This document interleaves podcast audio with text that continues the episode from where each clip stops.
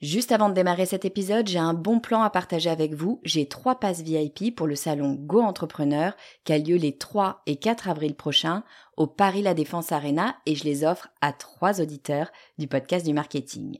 Alors, c'est quoi le salon Go Entrepreneur? Eh ben, c'est juste le plus gros salon de l'entrepreneuriat en France avec 45 000 personnes, 250 conférences et des grands noms de l'entrepreneuriat comme Frédéric Mazzella, Kelly Massol, Céline Lazorte, Éric Larchevêque, Justine Hutto, Catherine Barba, Maurice Sacco, Antonia Flelou, bref, il y a du beau monde et mes passes, eh ben, ils vous permettent d'accéder au club VIP où il y a tous les speakers. C'est la meilleure occasion que vous aurez de les rencontrer.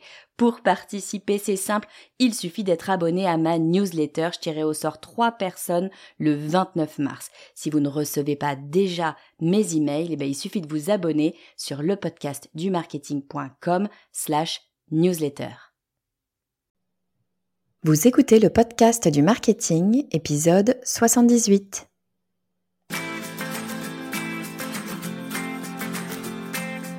Bonjour et bienvenue. Je suis Estelle Ballot et je suis ravie de vous recevoir sur le podcast du marketing. À chaque épisode, je vous propose d'analyser les techniques marketing qui marchent, pas à pas et très concrètement, pour développer votre activité. Au moment où j'enregistre cet épisode, Roland Garros vient de se terminer. Pour la première fois en 7 ans, Raphaël Nadal n'est pas arrivé en finale. Entre autres choses, ça nous aura laissé un match de moins pour admirer la montre à son poignet. Vous l'aviez remarqué? Tous les ans, il porte une montre, une très belle montre aux couleurs flashy, histoire qu'on la remarque. C'est loin d'être un hasard, c'est une montre Richard Mille, et pour la petite histoire, celle de cette année est estimée à 900 000 euros. Pourquoi est-ce qu'on irait jouer au tennis avec une montre à 900 000 euros? Ça s'appelle le marketing d'influence. L'idée, c'est d'associer une marque à une personnalité ou un univers. Alors on est d'accord, on n'a pas tous les moyens d'offrir une montre à 900 000 euros à Rafa, mais ça ne veut pas dire qu'on ne peut pas intégrer le marketing d'influence à notre stratégie. Non seulement c'est une mécanique applicable à tous les budgets, mais surtout, elle présente un retour sur investissement difficile à concurrencer, vous allez voir. Mon invité du jour, Renaud Frossard, est un expert du marketing d'influence. Il nous explique tous les enjeux de cette stratégie et surtout comment est-ce qu'on peut faire pour l'appliquer à nos marques. Alors je vous propose d'accueillir tout de suite Renaud Frossard. Alors bonjour Renaud et bienvenue sur le podcast du marketing. Bonjour Estelle, merci de me m'inviter. Écoute, je suis ravie de te recevoir aujourd'hui. On va parler d'un sujet euh, qu'on aborde finalement euh, relativement peu souvent, ou en tout cas que moi je connais très très peu, pour être complètement honnête avec toi. C'est le, le, marketing d'influence, euh, qui est effectivement un, un, un, thème que, en tout cas moi dans ma carrière personnelle, j'ai pas nécessairement utilisé beaucoup. Est-ce que tu peux nous, nous, nous dire déjà, alors je vais te demander de nous expliquer ce que c'est que le marketing d'influence, mais peut-être juste avant ça, est-ce que tu peux nous dire bah, qui tu es, ce que tu fais, nous, nous parler un petit peu de toi alors bien sûr, je m'appelle euh, Renaud Frossard, je fais partie de l'agence euh, Renaudworks que je dirige et on est spécialisé en fait dans le marketing d'influence. Non, ça tombe très bien. Voilà. ça tombe très bien. Alors du coup, est-ce que tu peux, euh, parce qu'on a tous un peu une petite idée de ce que ça peut être le marketing d'influence, et en même temps, moi la première, hein, je suis pas sûre qu'on visualise réellement, concrètement ce que c'est. Est-ce que tu peux nous dire ce que c'est que le marketing d'influence? Ben, Le marketing d'influence, c'est en fait, si tu veux, il est partout. Il est utilisé par, par tout le monde sans y faire euh, réellement attention. Euh, si tu veux regarder un film le soir, tu vas regarder Allociné. Si tu veux sortir au restaurant, tu vas regarder euh, TripAdvisor pour voir si c'est bien noté. Euh, donc, voilà, c'est vraiment en fait une technique marketing qui permet à une entreprise ou à une marque euh, de faire la promotion de ses produits en s'appuyant sur la notoriété d'un expert ou d'une d'une personnalité plus reconnue afin de diffuser un contenu euh, qui peut être qui va influencer justement des décisions et potentiellement des décisions d'achat. D'accord, donc en fait, c'est c'est tu vois, c'est, euh, dès le départ, je me je me doutais bien que j'avais pas, euh, tout le tout le toute l'ampleur en tête. Moi, j'avais en tête, euh, effectivement, le le placement produit. Typiquement, la canette de Coca-Cola qui est posée sur une table dans, une, dans un feuilleton télé, tu vois, typiquement. Mhm, Euh, mais là, ce que tu es en train de me dire, j'imagine que ça fait partie du marketing d'influence, hein, la Ça canette fait de partie. Coca. Tout Ouais. à fait. Tout à fait. mais en fait, tu es en train de me dire que c'est finalement beaucoup plus large. Ça peut être la canette de Coca, mais ça peut être n'importe quel moyen de, de faire parler de ta marque finalement par quelqu'un d'autre, c'est ça? C'est exactement ça. Euh, Tu parlais de la, de la canette de Coca. Je ne sais pas si tu te souviens, mais on- il y avait Beyoncé en 2012 qui avait justement donné envie de boire du Pepsi, hein, qui avait fait une association justement euh, avec euh, avec cette marque de de, de soda. Euh, mais c'est pas que c'est pas que ça en fait. C'est aussi euh, ça, ça- ça fonctionne déjà depuis longtemps en fait, si tu veux, avec des célébrités, puisqu'il n'y avait que ça il y a une vingtaine d'années. Euh, je sais pas si tu te souviens, on, on peut se rappeler des, des, euh, des, des campagnes de Georges Clooney, Nespresso.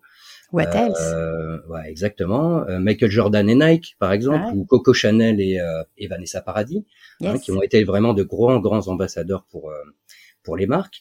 Mais avec l'émergence, en fait, si tu veux, des, des années 2000 et l'émergence en fait d'Internet, euh, on a vu de nouveaux influenceurs arriver, euh, qui ont commencé justement par être des blogueurs.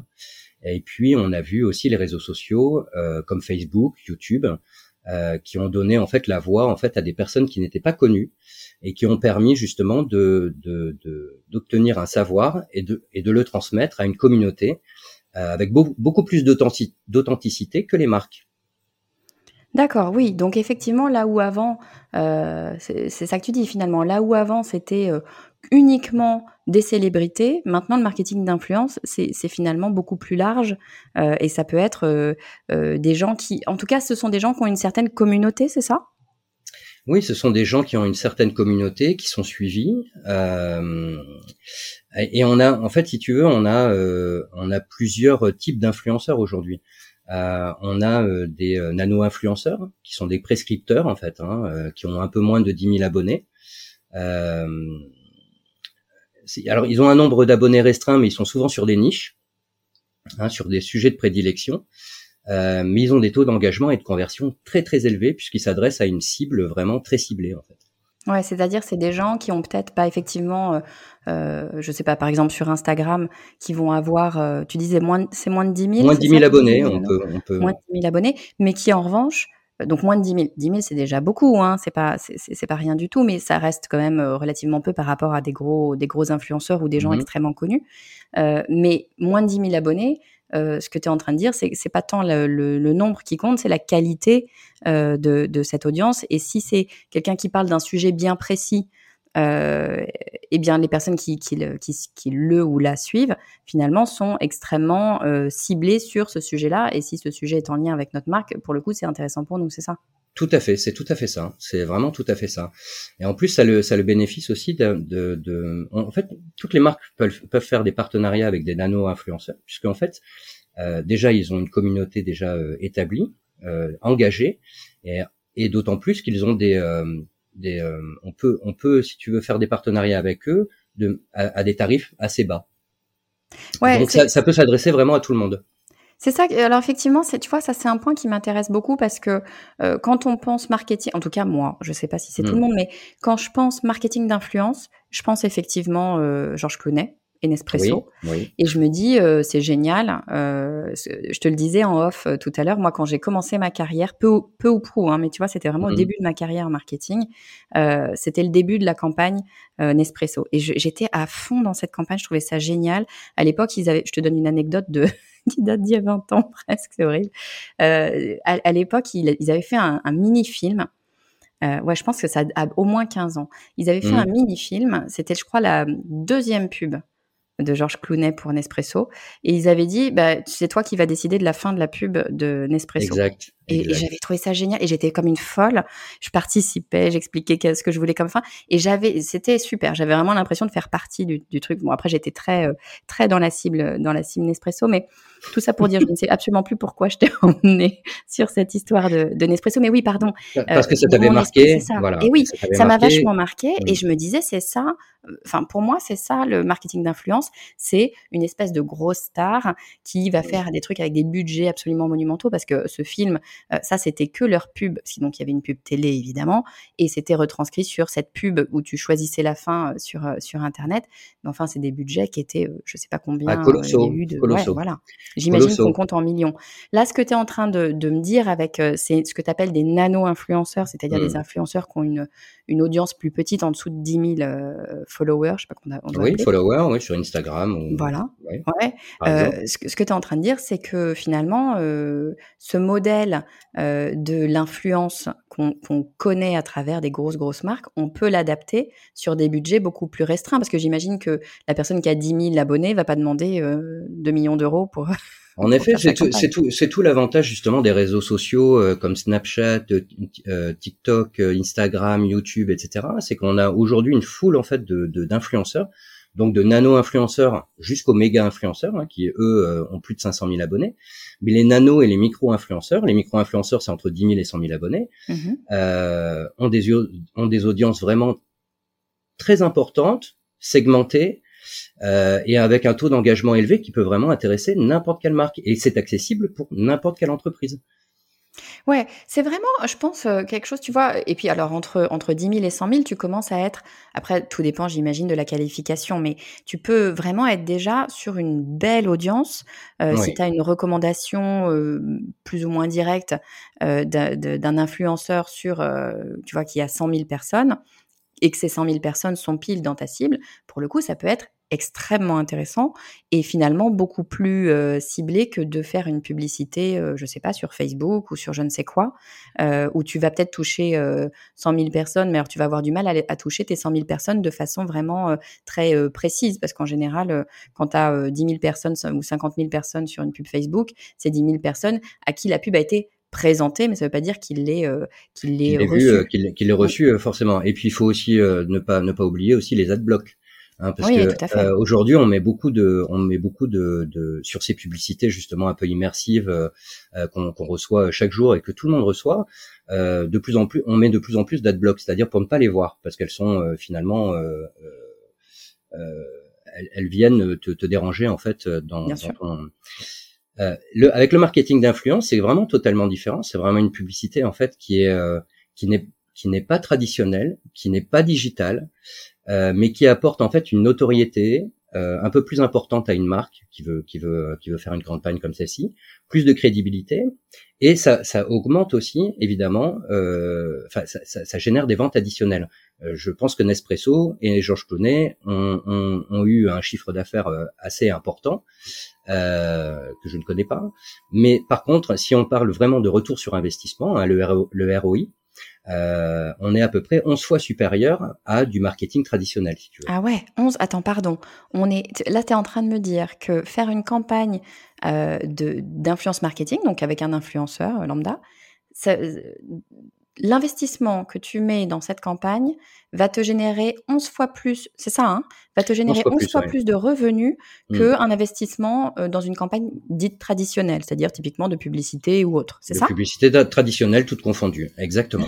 11 exactement. fois, non mais 11 fois supérieur, oui. Et bien pourquoi on fait pas tout ça alors?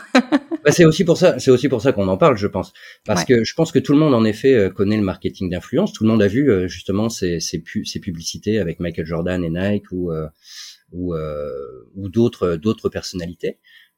Et on voit, et on voit tous aussi sur Instagram, sur Facebook, sur sur YouTube, etc. des placements de produits euh, dans des vidéos ou dans des dans des photos, mais on n'associe pas forcément euh, cela en fait, si tu veux, à du marketing d'influence et que c'est un, un, métier en fait, si tu veux et aussi un gros levier pour, euh, pour, les, pour les marques.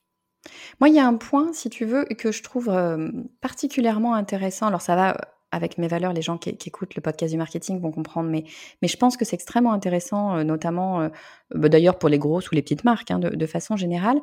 Quand on parlait à l'instant de tes micros ou comment tu disais, c'est pas mini influenceurs, comment tu disais euh, macro, non, nano, et micro, c'était nano et micro. Nano et micro, exact. nano et micro influenceurs, donc jusqu'à 100 000, ce qui est déjà une belle audience, une très belle audience même. ce que, ce que tu disais, c'était que donc on a une cible qui est spécifique, qualifié. Euh, mais, mais finalement, c'est pas de la pub au sens où euh, on est sur un rapport euh, différent d'une publicité. C'est pas un message qui est délivré. C'est vraiment l'influenceur qui parle avec ses mots, avec son ton, avec sa façon d'être, qui parle du produit d'une façon, je dirais, naturelle, authentique. Donc il y a un rapport de confiance finalement. Je ne sais pas si ce mot est. Tout à fait. non, non, mais tu as tout à fait raison. C'est tout à fait ça. Mais ouais, ça, ça, change tout, je pense, d'avoir quelqu'un en qui tu as... Parce que les influenceurs, finalement, maintenant, ce sont des personnes en qui... Euh, on a confiance. Exactement. à tort ou à raison, hein, d'ailleurs. On se réfère. Mais, exactement. Mais sur, mais sur le principe, oui, c'est exactement ça. Je pense que, je pense que tout le monde, hein, c'est toi, moi, les, les, les, les auditeurs et, et plus... Et, et tout le monde de manière générale, on recherche tous, par exemple, avant d'acheter un téléphone mobile, ou par exemple, ça peut être aussi euh, du maquillage, euh, on va on va se renseigner en fait sur la qualité du produit, on va se renseigner sur qui le porte, euh, et on et on va aller où? On va aller sur Instagram, on va aller sur YouTube, et on va aller voir les avis, et souvent on va rencontrer des influenceurs qui vont nous parler de manière plus directe qu'une qu'une qu'une marque le, le ferait en fait avec nous, et ça va euh, comment dire, nous donner en fait l'impression en fait d'avoir un ami qui nous conseille. C'est ça. Et je pense que euh, c'est ce qui euh, et, les influenceurs jouent aussi le jeu, hein, parce qu'ils sont assez assez authentiques aussi dans, dans ce qu'ils dans ce qu'ils disent ou quand ils testent un produit, on les voit souvent dire ça c'est génial, la qualité d'écran est top, le son est top, les, les, vidéos sont top, mais on n'aime pas le design, mais on n'aime pas le prix, on n'aime pas la batterie, etc. Et donc, on se réfère vraiment de plus en plus, je pense, aux, aux, euh, aux influenceurs et aux micros et aux nanos euh, pour leur qualité justement euh, d'échange qu'ils ont euh, avec nous. Ouais, c'est ce que tu disais en intro, c'est qu'effectivement, dans nos, dans, dans, dans, dans, nos principes, dans nos réflexions d'achat, maintenant, on a, euh, avec Internet notamment, on a beaucoup intégré le fait de prendre conseil auprès euh, de quelqu'un qu'on ne connaît pas. C'est-à-dire que euh, avant, j'imagine qu'on demandait à ses amis, sa famille, son entourage, qu'est-ce que t'en penses Je voudrais m'acheter une nouvelle voiture. voilà, qu'est-ce que mmh. j'achète Maintenant, quand on va choisir ses vacances, quand on va choisir peut-être sa voiture, quand on va choisir je ne sais quoi, on va aussi euh, voir que euh, regarder les, les avis euh, consommateurs notamment et, et mmh. notamment les, les, influenceurs. Peut-être que les personnes de nos réseaux peuvent bien dire sur ces différents produits. Il y a une étude, alors j'ai plus la référence de l'étude, mais il y a une étude qui, qui, a regardé ça justement et qui montre que finalement, et c'est assez bizarre hein, quand on y pense, mais c'est la réalité, on aurait tendance à faire plus confiance à l'avis que l'on voit sur un site internet, sur, euh, je sais pas, TripAdvisor ou autre, l'avis vérifié, hein, on lui fait plus confiance alors que c'est quelqu'un qu'on ne connaît pas, hein, qui a laissé cet mmh. avis, ou un influenceur qui, par définition, en fait, on ne connaît pas, on a peut-être le sentiment de connaître, mais qu'on ne connaît pas, on leur fait plus confiance qu'on ferait confiance à l'avis de euh, euh, notre famille, nos voisins ou nos amis qu'on connaît de direct. Ah oui, je pense qu'ils ont pris une. En effet, c'est très intéressant. Ils ont vraiment pris la place en fait d'un expert et ils se sont mis aussi dans une niche d'experts où euh, où ils ont euh, réellement une expertise. Hein, pour ne pas répéter le mot, mais euh, qui ont réellement une expertise dans leur dans leur domaine. Et euh, et oui, c'est ce qui c'est ce qui influe aujourd'hui sur nos comportements d'achat. Non, mais c'est intéressant, c'est qu'ils ont véritablement pris une place dans ce processus d'achat, conscient ou inconscient en tout cas. Euh, il y a vraiment une place qui est prise. Donc c'est vrai qu'on on, se demande pourquoi est-ce que euh, quand on euh, positionne nos stratégies marketing, finalement, c'est pas quelque chose qu'on met plus facilement dans nos, dans, dans nos campagnes. Je, je, pensais quand même à, un point, tu vois, quand on pense marketing d'influence, mmh. on pense souvent communication globale. Tu vois, en, tout cas, moi, je pense à ça. Je pense communication globale de ma marque. Je pense euh, notoriété, mais au sens vraiment très très large. Mmh. Euh, est-ce que pour toi, le marketing d'influence, ça ne sert qu'à ça? Est-ce que on l'utilise que dans un, une notion de communication globale, ou est-ce que euh, on peut l'utiliser différemment? Alors en effet, il y a des partenariats, euh, des partenariats, partenariats à l'année ou même sur plusieurs années euh, avec des grandes marques et des grandes égéries. Et ça, on peut le voir. Hein, c'est, euh, c'est, euh, on va les voir à la publicité, sur les campagnes d'affichage, etc., etc. Mais on, on, a, on, peut aussi faire des campagnes plus courtes, euh, avec donc des célébrités ou bien des influenceurs, euh, par exemple sur le lieu de vente. Ah oui. Euh, pour être au plus près en fait des, des de la clientèle en fait. ça, c'est des choses, c'est des choses qui viennent petit à petit et qui permettent aussi de bah, de faire des ventes additionnelles et d'être plus près des consommateurs. Mais alors, est-ce que tu peux me donner un exemple? Parce que là, j'ai du mal à imaginer comment est-ce que euh, comment est-ce que tu organises ça sur un lieu de. Moi, j'ai du mal à le visualiser. bah, par exemple, euh, l'an dernier, bon, voilà, on, on, a monté en fait une, une, une opération, une campagne, euh, une campagne d'influence avec Bose et Clara Luciani dans le réseau Fnac, en, en, exclusivité, pardon, dans le réseau Fnac. Donc ça permettait en fait, si tu veux, aux consommateurs de venir à la Fnac et de voir justement ce partenariat, euh, de pouvoir toucher ce partenariat du doigt mmh. euh, et de voir aussi l'ambiance euh, euh, de la de la collaboration entre Bose et Clara Luciani qui était euh, très 70 par exemple. Tu vois, qui correspond bien à l'univers et à l'ADN de la marque et aussi de la de la de la de la chanteuse. Ouais, ce que je trouve ce que je trouve génial dans ce genre de, d'activation, parce que c'est le mot, mmh. euh, c'est le fait que en fait ça, ça rend le ça rend la chose tangible. C'est-à-dire que quand on parle de Georges Clooney, pour revenir à lui, et Nespresso, ça reste quand même très lointain. On est sur du cinéma, on est sur de la, voilà, de la pub télé. On, sait bien que George Clooney, on, on va pas le toucher du doigt. Là, ce que tu es en train de dire, c'est que si je comprends bien, euh, mmh sur cette activation dont, tu parles, ce, programme dont tu parles, on avait Chiara, Luciani qui était physiquement dans le magasin Fnac euh, au moment d'un événement euh, d'activation, c'est ça hein? Oui, exactement. Enfin, disons, disons son image. Hein. Ah, son image, c'est-à-dire oui, son image. Hein. C'était, c'était en PLV, c'était vraiment en association avec la marque. Ok, où elle portait justement les produits, etc. D'accord. Moi, tu vois, dans mon esprit, je me suis dit, elle a peut-être fait un, un, mini concert ou un truc comme ça. Non, mais c'était, euh, tu avais toute un, une mise en place de, de PLV ou autre, de l'affichage mmh de Clara Luciani sur le point de vente. Et donc, t'es pas uniquement sur de la com globale loin, enfin entre guillemets lointaine. C'est pas péjoratif, hein, non, non, mais au sens euh, vraiment euh, premier notoriété. T'es vraiment au moment du point de vente. Tu peux intégrer ces éléments de d'influence marketing jusqu'au moment du point de vente, qui est le moment en fait super important parce que c'est là que se fait potentiellement l'acte d'achat. Exactement, c'est vraiment de l'opération promotionnelle, si tu veux, couplée à du marketing d'influence. Ah mais super. Ouais bah tu vois, j'avais pas en tête effectivement qu'on pouvait euh, imaginer ce genre de choses, et, et mmh. j'imagine que ça a un intérêt qui est que euh, tu, tu, peux créer des contrats entre oui c'est des contrats tu peux créer des contrats je dirais euh, court terme finalement sur ce tout genre à fait de... tout à fait c'est des, des, des, des, contrats ou des partenariats qui peuvent se faire sur un mois bon un mois c'est un peu court mais euh, deux, à partir de deux mois trois mois jusqu'à six sept mois au lieu d'avoir des campagnes vraiment de communication globale qui coûtent beaucoup plus cher qui engagent la marque pendant très longtemps euh, donc oui, c'est des choses. Le, le marketing d'influence en fait évolue vraiment euh, énormément aujourd'hui.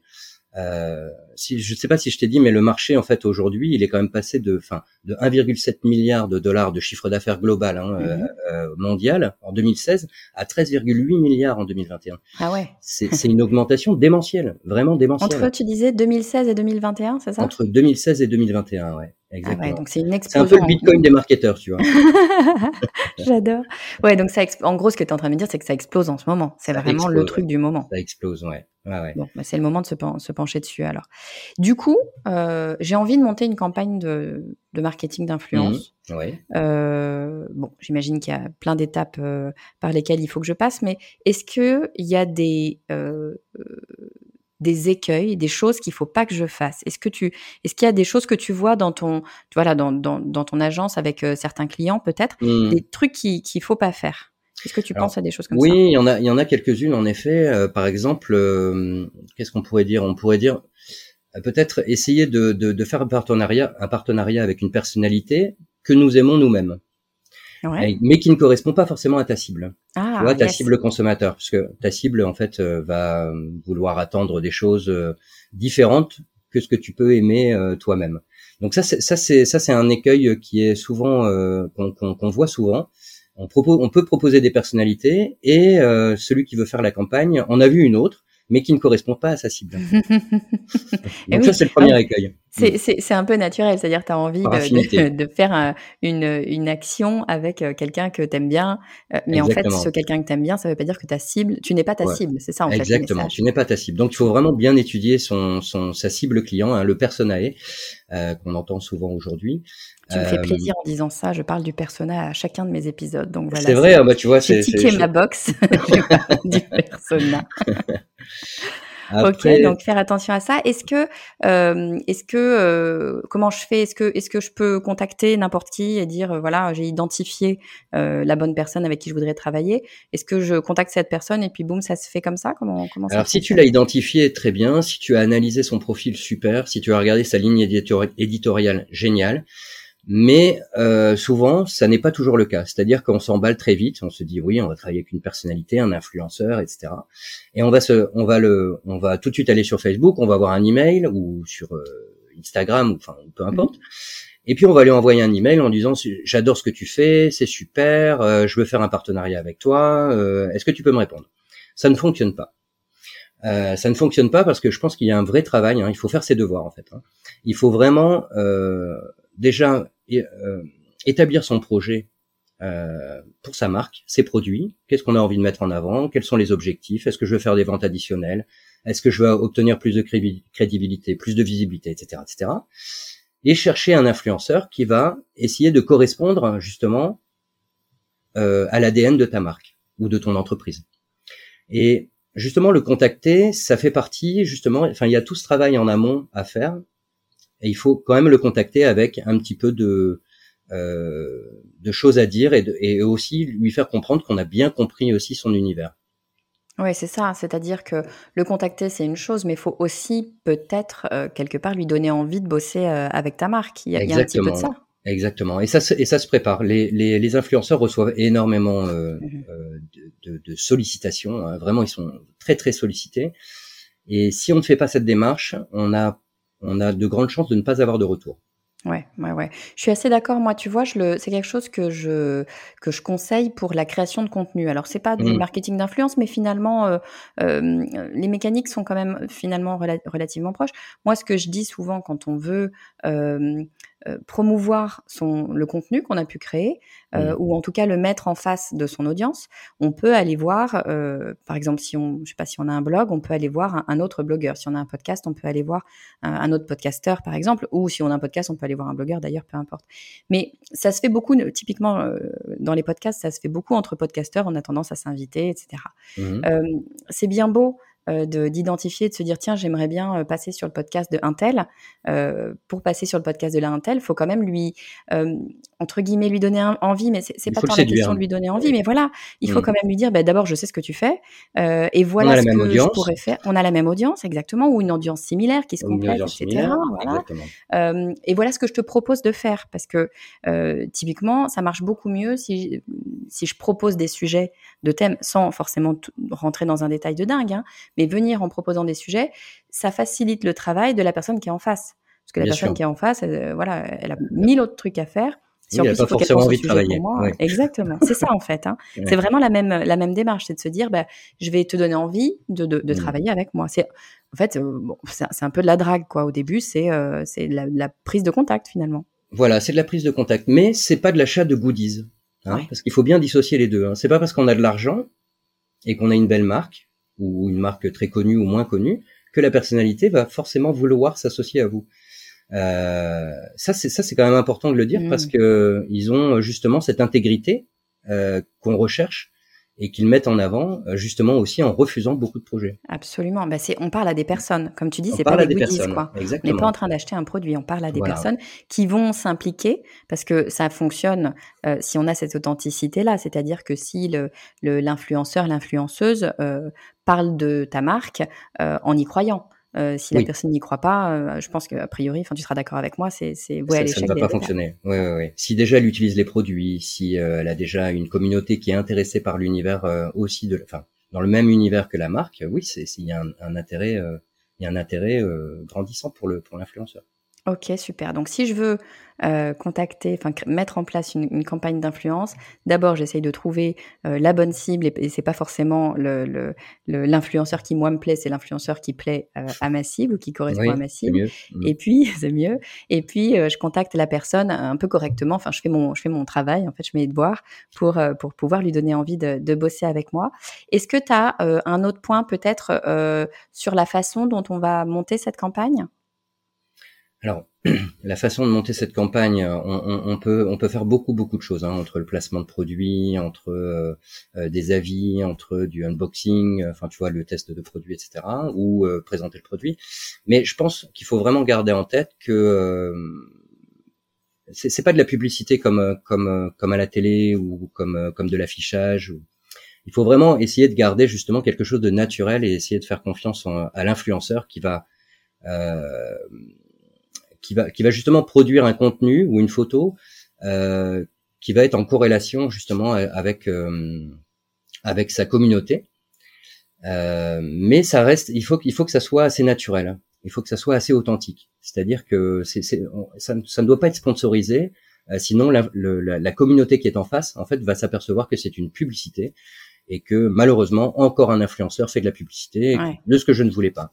Ouais, c'est pas la marque. En fait, que si tu me dis si j'ai bien compris, il, faut, faut pas que ce soit la marque qui parle, il faut que ce soit l'influenceur qui parle. Donc, il faut lui laisser sa liberté de, de ton, de parole. Il faut, vraiment laisser carte blanche en fait à l'influenceur finalement. Ouais, il a réussi à créer une communauté qui est engagée, donc je pense qu'on peut lui faire confiance. Ouais, c'est pour ça qu'on va le voir, effectivement. Ouais, exactement. Ok, mais c'est un très bon point parce qu'effectivement, je pense que on a tendance, en tant que marque, à arriver en se disant, mais moi, je veux que tu parles de ça, que tu dises ça, que tu dises ça, que tu dises ça.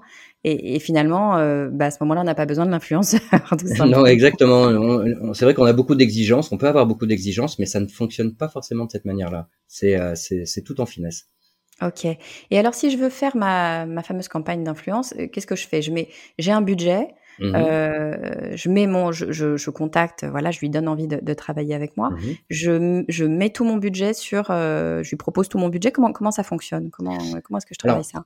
Bon, généralement, généralement quand on fait une campagne de, quand on fait une campagne marketing hein, de manière générale ou une campagne de marketing d'influence, euh, on va essayer de, de, garder 40 à 50% du budget pour le partenariat.